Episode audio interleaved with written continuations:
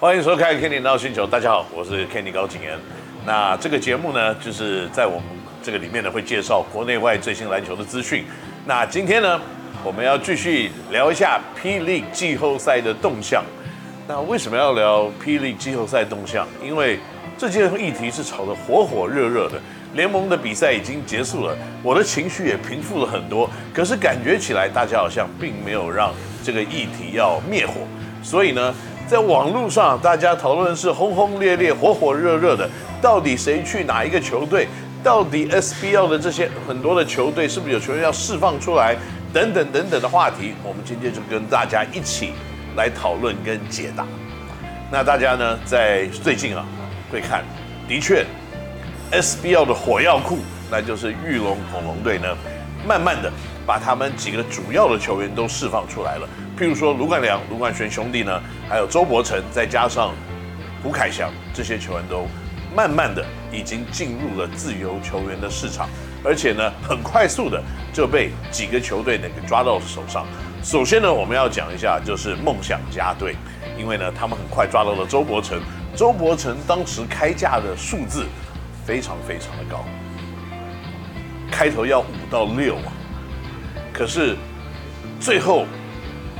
这个收进来的价格却没有看起来是这么的恐怖，所以让很多球队都垂头丧气，说：早知道这个价钱，我也要收啊！你还有没有两个周伯成用这个价钱可以给我？是给我。那个不过很可惜了，周伯成已经进入梦想家队了。那另外呢，最近有官宣嘛，就是卢家兄弟中间一个已经加入了梦想家。梦想家在今年的自由球员市场里面呢，非常的积极，因为呢，他们可能有一个小小的隐忧。这个隐忧呢，就是可能在去年的自由球员市场，他们寻找球员进来的时候，表现的可能跟他们自己预估的，好像没有达到他们想要的一个标准。所以呢，他们继续的在市场里面寻找这种小前锋型的球员。以及呢，在禁区要补强，因为毕竟禁区本来就有一个李德威。虽然李德威呢，我一直觉得他是 最适合打禁区的身体，就是水桶型的身体，可以跟大家碰撞，然后手长呢就跟长颈鹿一样抓很多篮板。但是呢，毕竟呢只有两只手难遮天。现在加入了周伯成，我相信这是一个极大的帮助。那另外一个呢，玉龙可能非常棒的球员就是胡凯翔。据了解。他是加入了台南猎鹰队，那台南猎鹰队呢，在 T20 这边今年也是来势汹汹。除了在选秀会里面呢，可能可以选进古毛维加之外呢，还来了胡凯翔。胡凯翔之外呢，他们还有李汉生。所以整体来看呢，他可能选进了一个新的先发五人。所以自由球员市场里面可不可以取得一个全新的阵容？你只要看台南猎鹰队明年的阵容就知道，全新。那回到 P. League 这边来，那除了梦想家补强看起来是轰轰烈烈，因为呢，除了刚刚我讲的自由球员之外呢，梦想家还从交易市场里面跟领航员换来了吴家俊还有林耀宗，拿到了这两个球员的付出的代价什么呢？就是第四顺位以及陈立焕，所以肯定可以看到一件事情是。梦想家在 P. League 里面呢，虽然打进了季后赛，在第一轮呢表现也是非常的突出，但是他们还是有面临极度补强的一个想法。更重要的一点呢，因为他们的强力大前锋这个 A. B. C 球员 Randy Walker 的应该是前十字韧带受伤，所以可能整个球季都会继续留在美国来做复健的动作。什么时候归队，看起来是遥遥无期。所以呢，可能必须要在补强的方面呢。补到这样子的一个位置的差距，那不管怎么样，我认为梦想家明年的战力呢是有做一些的调整的。那领航员有没有补进什么人呢？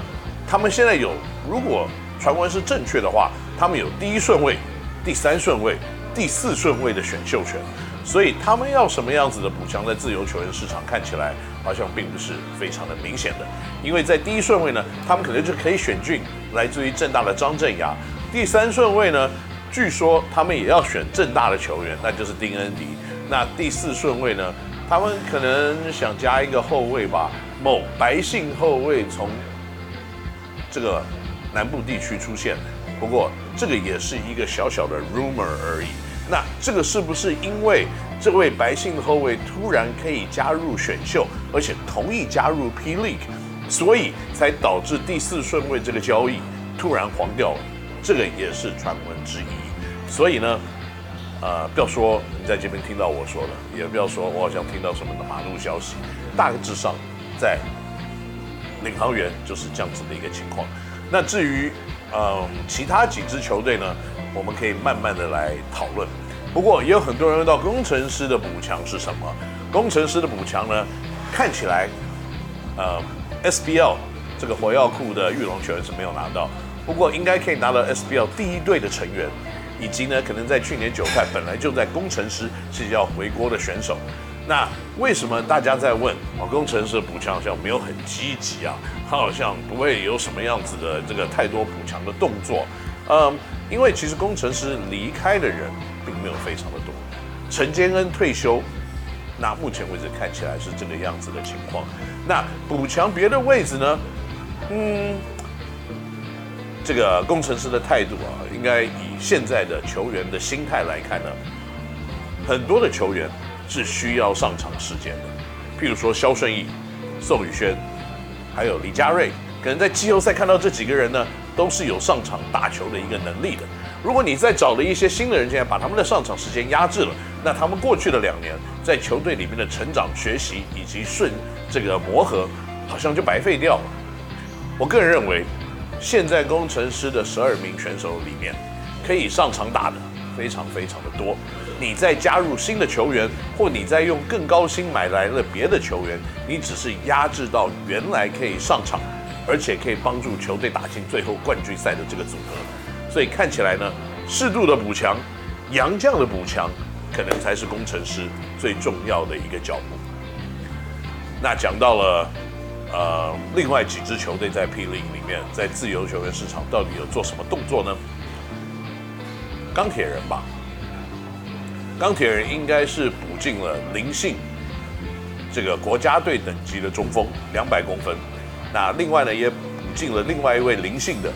呃，在九泰的，一九二的射手，那另外也补进了另外一位灵性啊，没有，就两个姓林的而已，没有更多姓林的，因为再多更多的姓林的进来，像什么林君豪啊啊，他原来在球队里面，可能整个球队都要姓林了，所以呢，呃，钢铁人看起来补强的动作大概就在这里，而且呢，更重要的一点，因为他的第一轮的选秀权本来以战绩来看，他是第二顺位的。